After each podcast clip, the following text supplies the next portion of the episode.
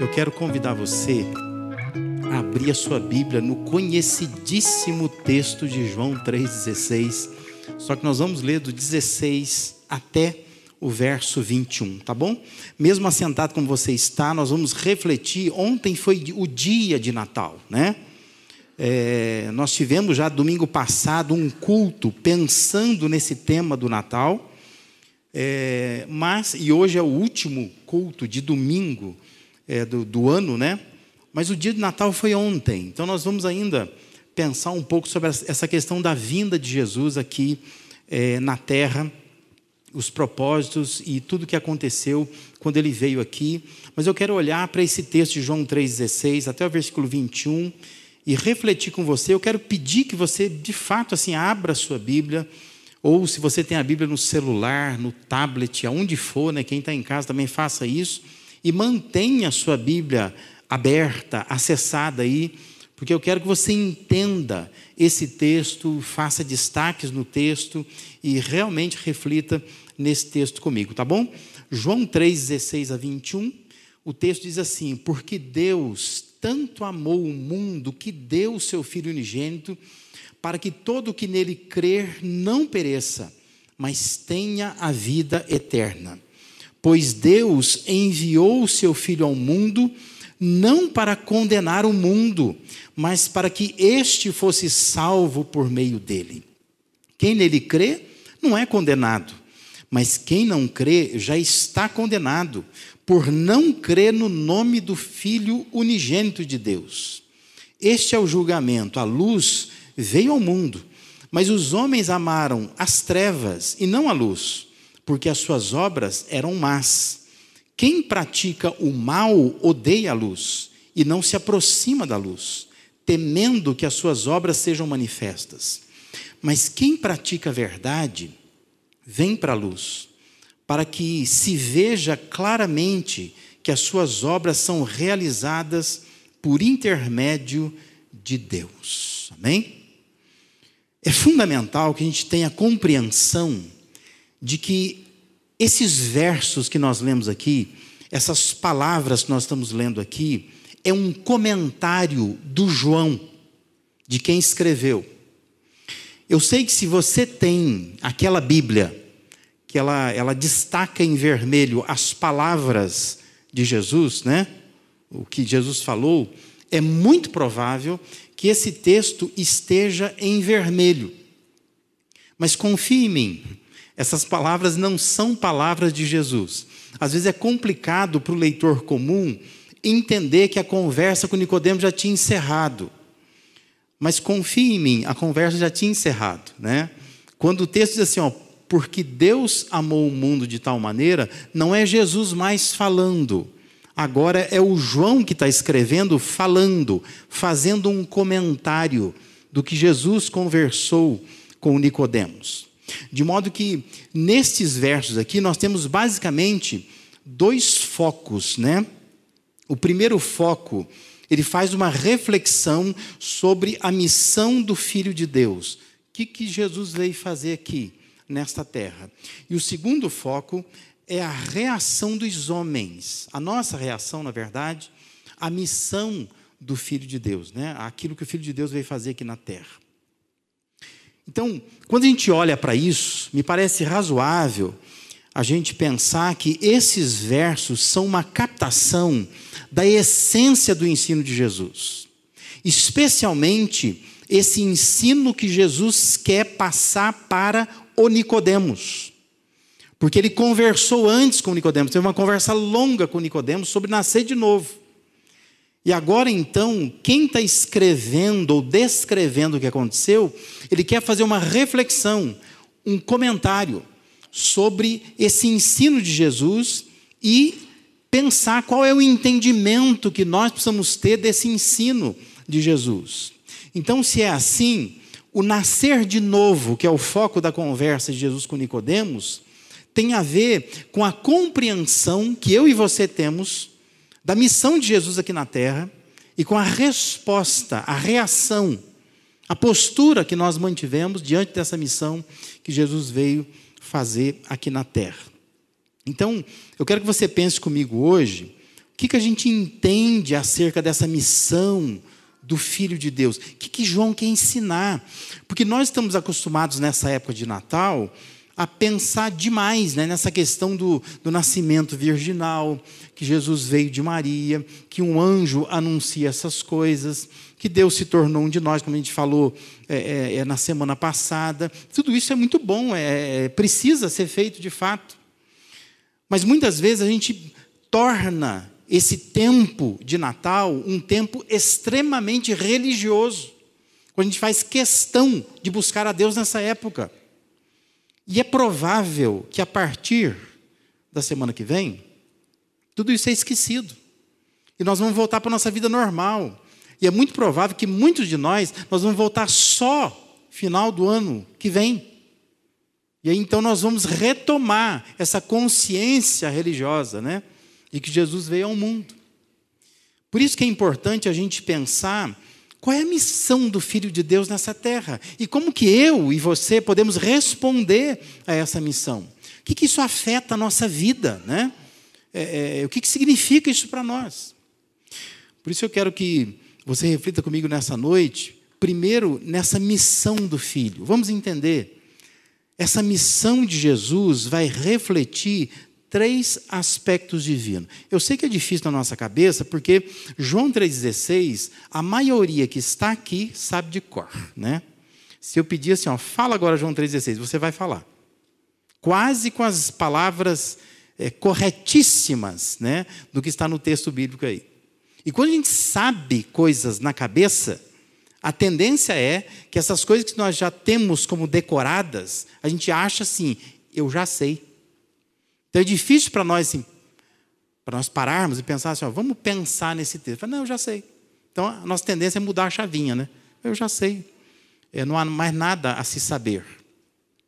Mas eu queria chamar a sua atenção para esses versículos, além do 16, para que você pensasse em aspectos divinos que estão refletidos nessa missão de Jesus. Quando ele vem aqui na terra, o que, que aconteceu demonstrou o quê? Refletiu quais aspectos de Deus nessa vinda de Jesus aqui.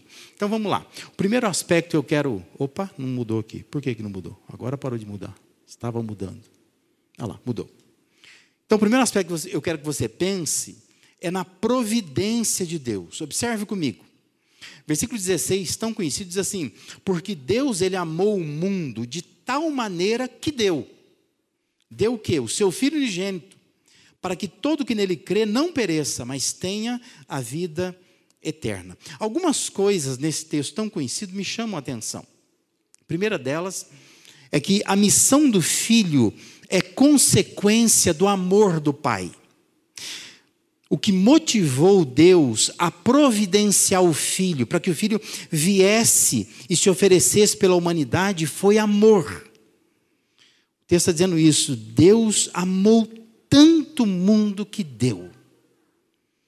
Então, essa missão do filho é resultado, é consequência do amor do Pai. Deus amou tanto que deu. Isso deve, deveria oferecer para mim e para você um paradigma. Porque se Deus se conduz dessa forma, esse deveria ser o padrão de conduta meu e seu. Se tudo que Deus faz é motivado por amor, ou seja, Deus dá porque Ele ama, nós deveríamos dar porque amamos, né? Ou deveríamos amar dando, né? demonstrando de alguma forma. O que Deus fez por nós foi por amor. O que nós devemos fazer por Ele deve também ser por amor. Isso é um padrão de conduta que eu e você deveríamos copiar de Deus, imitar Deus. É porque Deus amou o mundo de tal maneira que Ele deu o seu Filho. A dádiva do Filho, o, o trazer o Filho aqui para a terra, é resultado do amor dele. Ele nos amou. Então, toda vez que você pensa em manjedoura, em beber na manjedoura, Jesus vindo ao mundo, você deveria pensar primeiro assim: isto é uma expressão do amor de Deus por mim.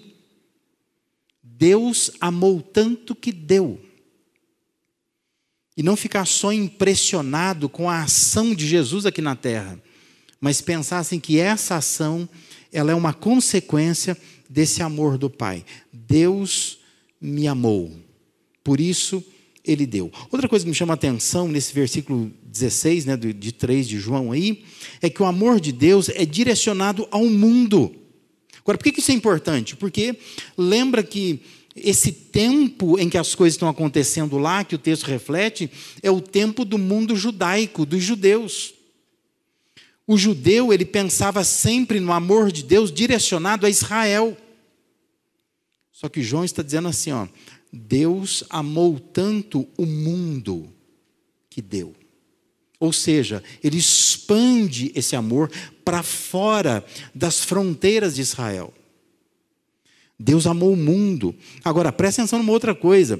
Deus não amou o mundo, não é para a gente impressionar, assim, nossa, Deus amou o mundo, então nós estamos falando de um mundo grande. Deus amou muitas pessoas. É mais que isso. Quando fala que Deus amou o mundo, está dizendo que Deus amou o mundo mal. Não é para pensar no tamanho, na dimensão do mundo. É para pensar na maldade do mundo. Deus amou de tal maneira o mundo, e esse mundo é mau, mas Deus amou. De modo que Deus está providenciando o filho para um mundo que não merece, né? Um mundo mau, resultado do amor dele. Então, esse amor de Deus é direcionado a esse mundo, e esse mundo que é mau, não é só grande, ele é mau. E outra coisa que me chama a atenção, ainda nesse versículo 16, é que a intensidade desse amor de Deus reside no fato de que ele deu o seu único filho. O texto diz que ele deu o seu filho unigênito. Quando João diz isso, ele quer enfatizar a grandeza da dádiva, do dom. É como se dissesse assim: ele deu o seu melhor, ele deu o seu único, o seu amado filho. Ele não tinha assim um monte, ele não mandou um anjo, entendeu? Ele pega das miríades de anjos e diz assim: Eu vou mandar um anjo para a terra. Não, ele diz assim: Ele tem um filho só. Ele manda o filho dele, o filho unigênito. Grandeza desse amor. Providência de Deus demonstrada numa dádiva grandiosa. Deus deu o seu melhor Deus deu o seu único e amado filho. Por isso, nessa época de Natal, pensa nisso. Não fica só encantado com essas, essas coisas de anjos revelando, de bebê na manjedoura, né? Esses que já se tornaram ícones dessa época de Natal. Mas pensa que isso faz parte da providência de Deus. Uma providência amorosa. Uma providência que é direcionada ao mundo, o mundo caído, o mundo mau, uma providência que é, é, demonstra a grandeza desse amor, porque ele dá o melhor. É o filho dele, unigênito, o único que ele dá. O apóstolo Paulo ele vê nesse fato uma fonte de consolo para nós. Quando você pega o texto lá de Romanos, Romanos 8:32, Paulo diz assim: aquele que não poupou o seu próprio filho, antes por todos nós o entregou. Porventura não nos dará graciosamente com ele todas as coisas? Percebe como Paulo reflete sobre isso? Ele está dizendo assim: o fato de Deus ter dado o seu próprio filho, o seu único filho, isso nos assegura que Deus vai dar a nós todas as coisas. Que se Ele foi capaz de entregar por nós o seu único filho, que, que Deus pode deixar de fazer? É isso que Paulo está dizendo. Paulo quer nos assegurar desse amor de Deus. Se nós cremos em Deus, Deus nos ama. Ama tanto que providencia. Providenciou o Filho para nos salvar. E Paulo está dizendo: Ele vai nos dar graciosamente, com o Filho, todas as coisas. Deve ser uma fonte de consolo para mim e para você. Então pensa nisso nessa noite.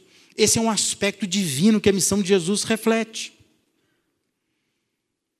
Providência de Deus. Segundo lugar, o que mais que reflete? Reflete também o propósito de Deus. Olha o versículo 17. Diz assim: portanto, Deus enviou o seu Filho ao mundo, não para que julgasse o mundo, mas para que o mundo fosse salvo por ele. Ou seja, o propósito final de Deus é salvar. Deus quer salvar. Ainda que Deus precise julgar, mas o julgamento não é o propósito final de Deus. O propósito final de Deus é salvação. Penso que o modo como João ele apresenta Jesus com tanta autoridade, porque se você ler o Evangelho de João, você percebe que Jesus ele é meio seco, ele é meio grosseiro, né? Você começa a ler o Evangelho de João, você vai ver que Jesus vai lá no templo e revira a mesa lá dos cambistas. Quando ele fala com a mãe dele, a Maria, no casamento Caná da Galileia, ele é meio estúpido com ela, né? Que tem eu contigo, mulher, né? Então você vai lendo o texto e vai dizendo, nossa, parece um Deus distante, um Jesus meio austero, né? Meio frio. Você percebe ele dialogando com as pessoas, me parece um Jesus um tanto assim distante das pessoas. Talvez por isto João faz questão de, hora que ele vai comentar sobre a conversa de Jesus com Nicodemos, ele dizer assim, ó, talvez as pessoas vão ler isso aqui e vai transparecer que, que Deus não gosta de fato do mundo, né? E que ele não quer salvar o mundo. Aí João esclarece que o propósito de Deus é salvar ainda que transpareça a aspereza da parte de Jesus, ele tem e ele quer sempre o melhor para nós. A intenção de Deus é salvar, o propósito de Deus é salvar. O Deus que é soberano sobre todas as coisas, que domina sobre tudo, é o mesmo que quer nos salvar. O mesmo que derrama a sua ira. É o Deus que derrama a sua graça e salva a humanidade. Amém? Nós precisamos pensar nisso nessa época de Natal. Precisamos pensar que a vinda de Jesus ao mundo traz esse aspecto do propósito de Deus. Nos faz lembrar que Jesus veio ao mundo para nos salvar. Esse é o propósito de Deus, salvação. E o último aspecto divino, que a missão de Deus, de Jesus vindo ao mundo, né, reflete é o pensamento de Deus. Olha o versículo 18. Diz assim: Quem nele crê não é julgado. O que não crê já está julgado, porquanto não crê no nome do unigênito Filho de Deus. O mundo já está condenado e Jesus veio trazer a possibilidade de sair desse estado de condenação e passar então para um estado de salvação, de libertação. É assim que Deus pensa. É desse modo que Deus olha para o mundo. Para Deus, o mundo está condenado. E Jesus vem e salva pessoas para um mundo condenado. Não sei se você pensa assim, né? Mas a maioria das pessoas não pensam assim. A maioria das pessoas pensa que esse mundo aqui está salvo, né? É assim que as pessoas pensam. E que Deus é apenas um acessório. Você busca o que você quiser. Tem gente que é religiosa, tem gente que não é.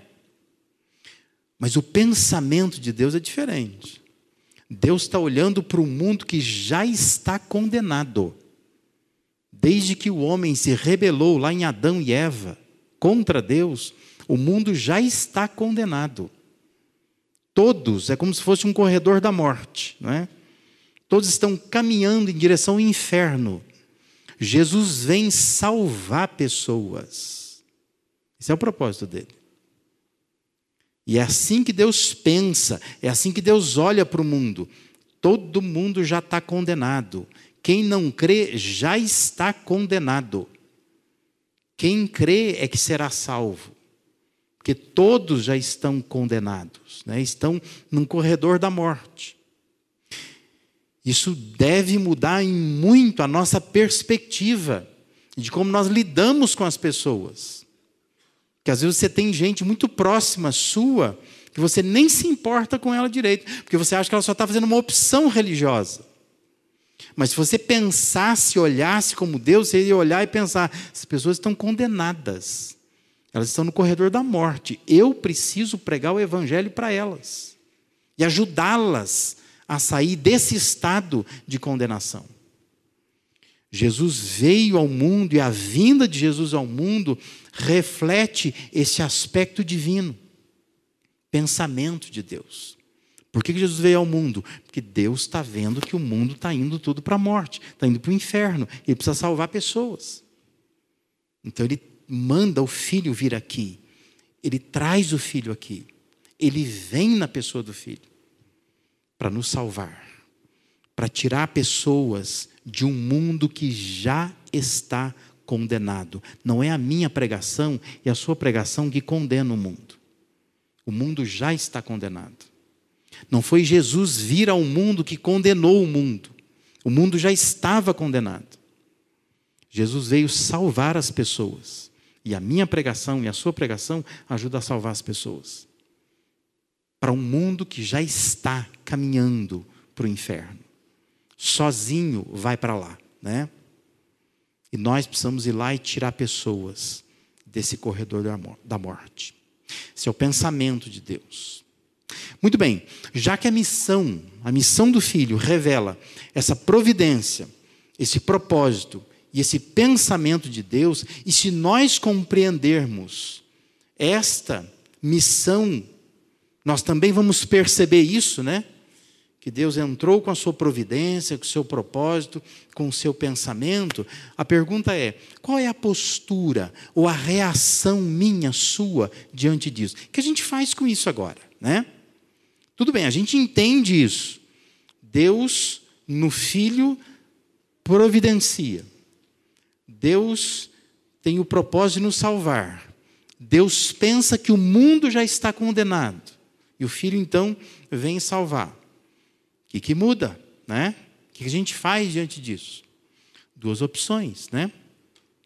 Primeira opção de postura que eu e você podemos ter é a postura da gente se conformar com a tendência humana. Olha o que diz versículo 19 e 20. João diz assim: o julgamento é este. A luz veio ao mundo, e os homens fizeram o quê? Amaram mais as trevas do que a luz, porque as suas obras eram más. Pois todo aquele que pratica o mal aborrece a luz e não se chega para a luz, a fim de não serem arguidas ou reprovadas as suas obras. João está dizendo assim: a luz veio ao mundo, isso é um fato. Jesus é a luz que vem ao mundo para iluminar todo homem. Deus em Cristo fez a parte dele. Graciosamente, Deus fez a parte dele. Manda Jesus vir ao mundo. É a luz que vem ao mundo, né? O que, que os homens fizeram?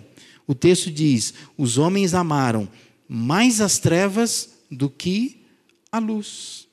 Foi isso que aconteceu. Então, essa é uma postura que eu posso tomar, você pode tomar. Nós podemos nos conformar essa tendência humana. A tendência humana é essa, né? não quer ficar perto da luz, porque ficar perto da luz, isso revela, né? aponta as coisas. Né? Você já usou uma roupa que você se veste, às vezes, numa, naquela luz, meia luz, né? Você fala assim, nossa, fiquei bem vestido. Até que você vá para um ambiente que está iluminado com luz de LED. Está bem mais iluminado. Você vai, nossa, escolhi mal, né? Está desbotado, o sapato não está engraxado, a sandália está feia, o vestido não está combinando. Por quê? Porque você entrou num ambiente de luz. Mas quando você está num outro ambiente que não é de muita luz, está perfeito, né? Você não se sente reprovado, porque a luz ela revela. Quando não tem luz, coberta, né? Você consegue ficar ali não se sente tão mal assim. É exatamente isso que o texto está dizendo. O texto está dizendo é: que as pessoas têm essa postura.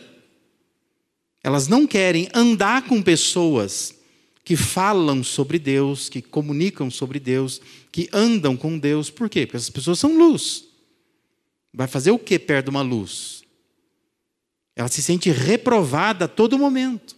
Então ela vai andar mais perto de pessoas estão na vida dela, do jeito dela, né? nas trevas que ela vive. Por isso que é muito comum muitas pessoas elas não querem andar com você. Se você é luz, elas não querem andar com você. Porque a sua conversa não, não, não agrada, né? E tem gente que gosta só daquelas conversas ruins, sujas, das trevas. E ela não quer ficar perto de alguém que é luz. Porque ela se sente mal diante daquilo lá, né? Onde é que um alcoólatra se sente bem? No bar não é? No bar. Ele não se sente bem no almoço com a família. Que a família não, não bebe, só ele que bebe. Mas no bar, ele se sente bem. Porque lá todo mundo bebe. Provavelmente tem alguém mais bêbado que ele. Ele se sente bem. Eu, eu não estou viciado nesse aí, não. É, você vê o sujeito aí caindo, olha. Eu bebo, mas sou controlado. Ali ele se sente bem. Mas se ele for para um ambiente você diz assim, não, aqui ninguém bebe. Ele faz isso. Aí ele se sente mal. Porque é trevas e luz. Esse é o conflito, é o choque. Qual é a razão das pessoas amarem mais as trevas do que a luz? É fundamentalmente moral, ou seja, o texto diz: porque as suas obras são más. É por isso. Não é culpa de ninguém. Não é porque Deus falhou ou porque a vida foi injusta, mas é porque não querem vir para a luz. Porque vindo para a luz, como diz a, a, a, versão do Almeida Revista Corrigida, suas obras são reprovadas. E elas não querem ter suas obras reprovadas. Por isso que a tendência de quem não está bem com Deus é o afastamento daqueles que são compromissados quem não está bem com Deus se aproxima de quem também não está bem com Deus. Porque ela se sente bem com aquilo, não é? Comum a gente ver na internet né, uma frase dizendo assim: Eu estou longe da igreja, mas não estou longe de Deus. E outro dia eu vi um comentário de alguém dizendo assim: ó, Quem diz assim, geralmente está longe dos dois, né? Essa história quer dizer, eu, eu, eu não estou perto de Deus, eu só estou longe da igreja. Né? Geralmente está longe dos dois. Não está nem perto de Deus e nem perto da igreja. Porque quer caminhar mais perto das trevas do que da luz. Essa é uma tendência. Você pode seguir essa tendência. Eu vou me conformar. Vou me conformar à tendência humana eu vou também fugir da luz, não vou andar na luz. Estamos aí às vésperas né, de um novo ano. Você pode, o ano que vem, viver dessa forma.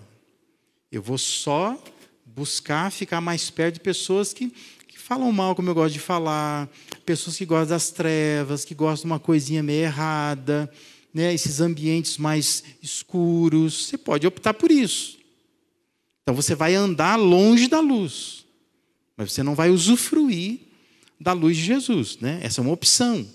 Há pessoas que assumem essa postura. A missão do filho foi vir ao mundo para demonstrar esse amor do Pai, para nos salvar, para tirar pessoas do corredor da morte. Mas você pode optar assim, não, eu vou ficar mais no escurinho mesmo, né? Eu não quero vir para a luz. É uma opção. Uma outra opção que você tem é a de confrontar essa tendência humana. Versículo 21 diz assim: Quem pratica a verdade aproxima-se da luz, a fim de que as suas obras sejam manifestas, porque feitas em Deus. A NVI, ela traduziu assim: Mas quem pratica a verdade vem para a luz, para que se veja claramente que as suas obras são realizadas por intermédio de Deus. Quem ama a luz não é uma pessoa superior. Mas quem ama a luz é uma pessoa que entende que tudo o que tem realizado é por intermédio de Deus. Se você comparar os versos 19 e 20 e o versículo 21, você percebe que não tem um contraste exato. Aquele que, aqueles que não querem se aproximar da luz é porque as suas obras são más. É isso que diz o versículo 19 e 20. Porém, o versículo 21 diz que os que vêm para a luz não é porque as suas obras são justas, não. Mas é porque desejam demonstrar que as suas obras foram feitas por intermédio de Deus. Elas são feitas em Deus. Percebe? Não é um contraste exato. Não é assim, ah, esse não quer ficar na luz porque as suas obras são más. Esse quer ficar na luz porque as suas obras são boas. Não, não é porque as obras são boas. É porque as suas obras são feitas em Deus. Então presta atenção numa coisa. Quando se fala de nascer de novo, não está se falando necessariamente de santidade pessoal, mas está falando de dependência de Deus, né? É aprender a depender de Deus. Você nasceu de novo. Você pratica a verdade. Você quer viver na luz. Porque as suas obras são feitas na dependência de Deus. E você vem para a luz, você não teme, porque você sabe que não é a sua força, é a força de Deus que opera em você. Então, se você faz assim, você compreende a missão de Deus nessa terra. Você compreende o sentido do Natal. Por que, que Jesus veio?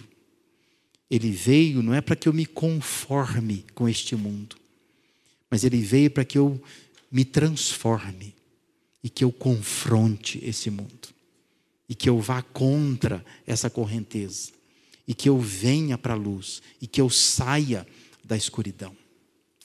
Quando você vai lá para o Antigo Testamento, Existe um versículo, né, que é o Ezequiel, capítulo 18, versículo 23. Deus diz assim: Acaso tenho eu prazer na morte do perverso? Diz o Senhor Deus. Não desejo eu antes que ele se converta dos seus caminhos e viva? Olha que interessante. Deus não tem prazer na morte do perverso. Deus não, não, não veio para isso. Deus não mandou Jesus ao mundo para isso, para demonstrar que ele tem prazer na morte do perverso. Não. O texto está dizendo que Deus ama pessoas, porque pessoas são a criação de Deus. E Deus quer que as pessoas mudem suas vidas e vivam aquela vida abundante. Por isso, preste atenção: Deus quer que você se converta dos seus caminhos e viva. Deus quer te dar vida, vida em abundância. Seria muito bom que nessa época de Natal você fizesse isso, né? Eu vou mudar minha vida para o ano seguinte, porque eu vou viver uma vida abundante, eu vou mudar o meu caminho, é isso que Deus quer. Deus quer me trazer para a luz. E outro texto que eu queria terminar essa reflexão aqui é o texto de João, né? o próprio Evangelho de João, capítulo 1, versículo 9, diz assim: que quando Jesus veio esse mundo, diz assim: estava chegando ao mundo a verdadeira luz que ilumina todos os homens. Quando Jesus veio nesse mundo, é a verdadeira luz que, vinda a este mundo, ilumina todos os homens. Jesus veio como luz ele veio iluminar um mundo que estava em trevas. É assim que Deus olha para o mundo. Um mundo cego, um mundo que não enxerga, um mundo que está em trevas. Mas é um mundo que, quando Jesus veio, veio trazer luz, iluminar. E a minha oração é que nesta noite você busque essa luz de Jesus. Que você entenda essa missão. Que você que já decorou esse versículo, João 3,16, saia daqui com uma mentalidade diferente. Ele veio a esse mundo, eu preciso compreender essa missão. Eu preciso entender o que, que ele veio fazer aqui. E já que eu entendo o que ele veio fazer, qual é a minha postura? Eu posso me conformar. Eu posso pensar assim: ah, ele é luz que vê ao mundo, mas eu não quero ficar perto da luz, vou ficar nas trevas mesmo. Ou você pode confrontar essa tendência humana, você pode dizer assim: não, eu vou para a luz. Porque se eu for para a luz, se eu for para a luz, vai me iluminar. E eu vou andar na luz de Deus. E eu vou me converter dos meus caminhos. E eu vou viver. Viver aquela vida abundante que Jesus ofereceu para mim e para você. Que Deus te abençoe. Que esse não seja só mais um Natal. Só mais um Natal religioso, né? Que você, nesta época, começa a se encantar pelo tema de Deus, de Jesus, da vinda de Jesus. Mas que esse seja um Natal de transformação. Que mesmo que você já entendeu toda a missão de Jesus, mas que algumas coisas se acendam dentro de você, que você resolva. Eu vou, o ano que vem, andar mais nessa luz. Eu vou usufruir mais dessa claridade. Porque se eu fizer assim, eu vou viver esta vida abundante. E vou andar na luz de Deus. Porque Deus vai iluminar os meus caminhos.